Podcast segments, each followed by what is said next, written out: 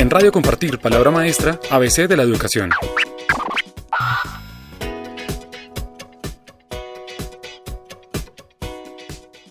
Las dificultades más importantes que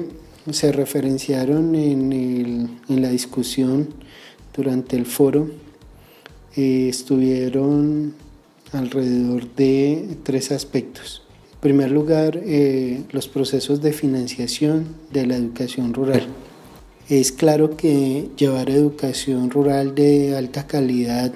a los territorios rurales es un asunto que sin duda va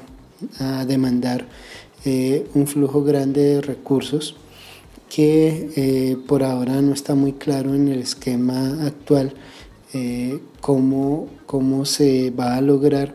máxime cuando anotaban los mm, representantes de las universidades públicas. Existe un proceso, mm, según ellos, de desfinanciación de la educación superior pública y por tanto mm, pensar en, hacer, en,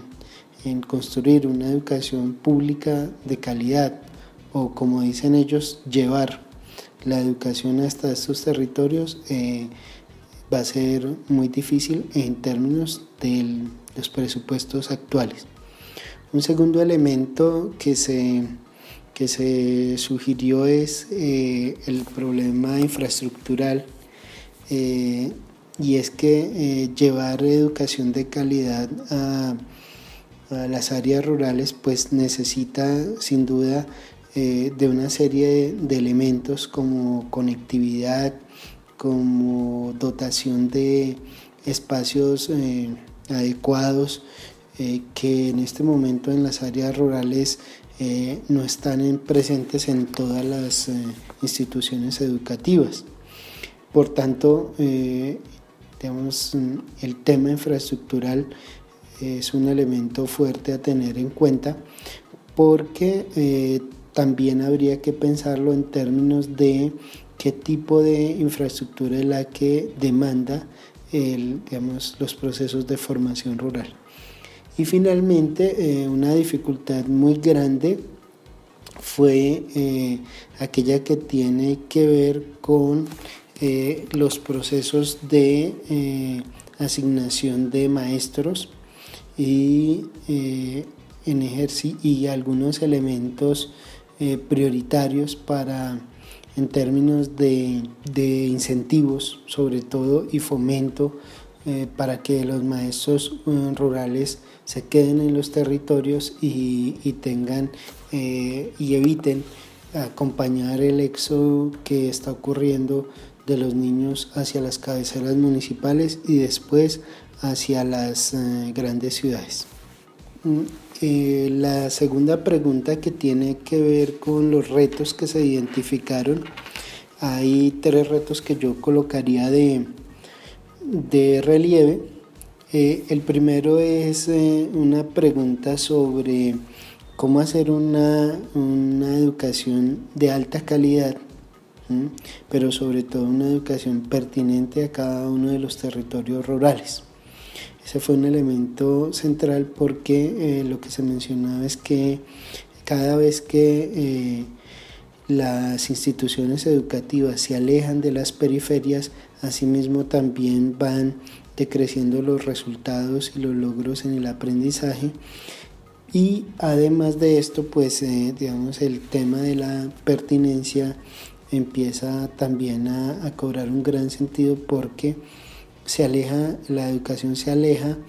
eh, de los contextos urbanos, se introduce en los contextos rurales profundos y ahí hay una gran asimetría entre la educación urbana y la educación que debería producirse en, los territorios rurales. Un segundo reto es eh, cómo atender eh, con calidad y pertinencia, como lo decimos anteriormente, la población rural dispersa. Hasta ahora han habido algunos, algunas soluciones en términos de, esta atención, pero todavía no hay eh, claramente una respuesta para esa alta dispersidad que significan las zonas más alejadas del país.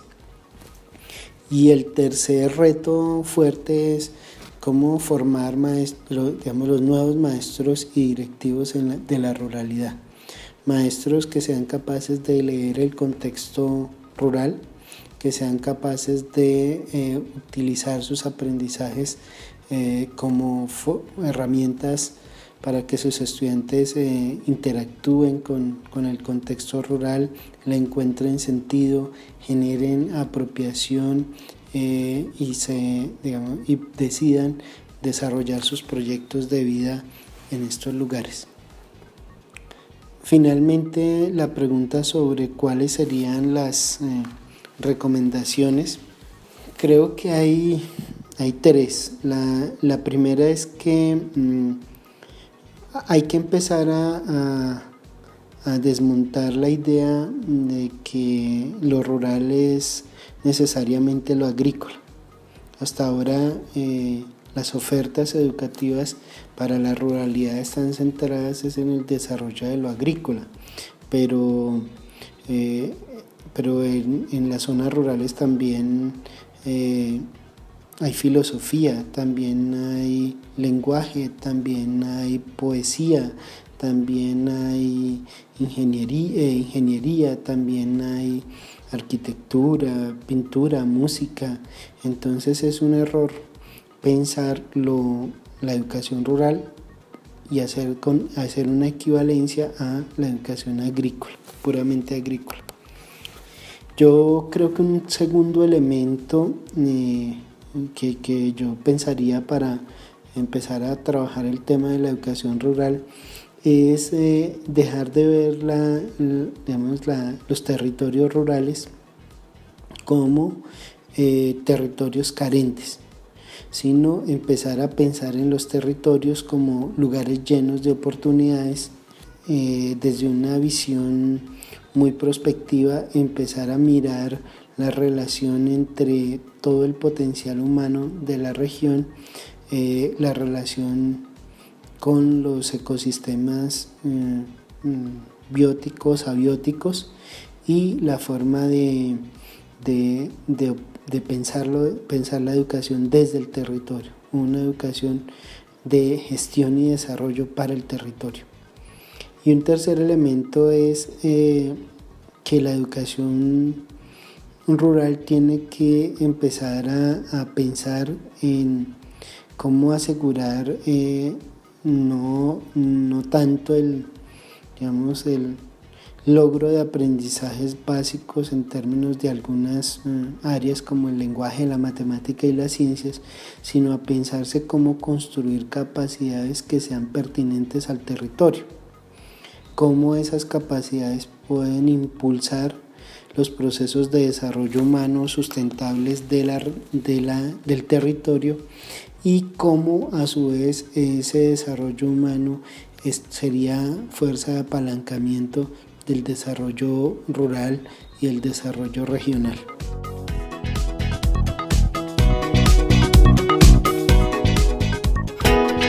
En Radio Compartir, palabra maestra, ABC de la educación.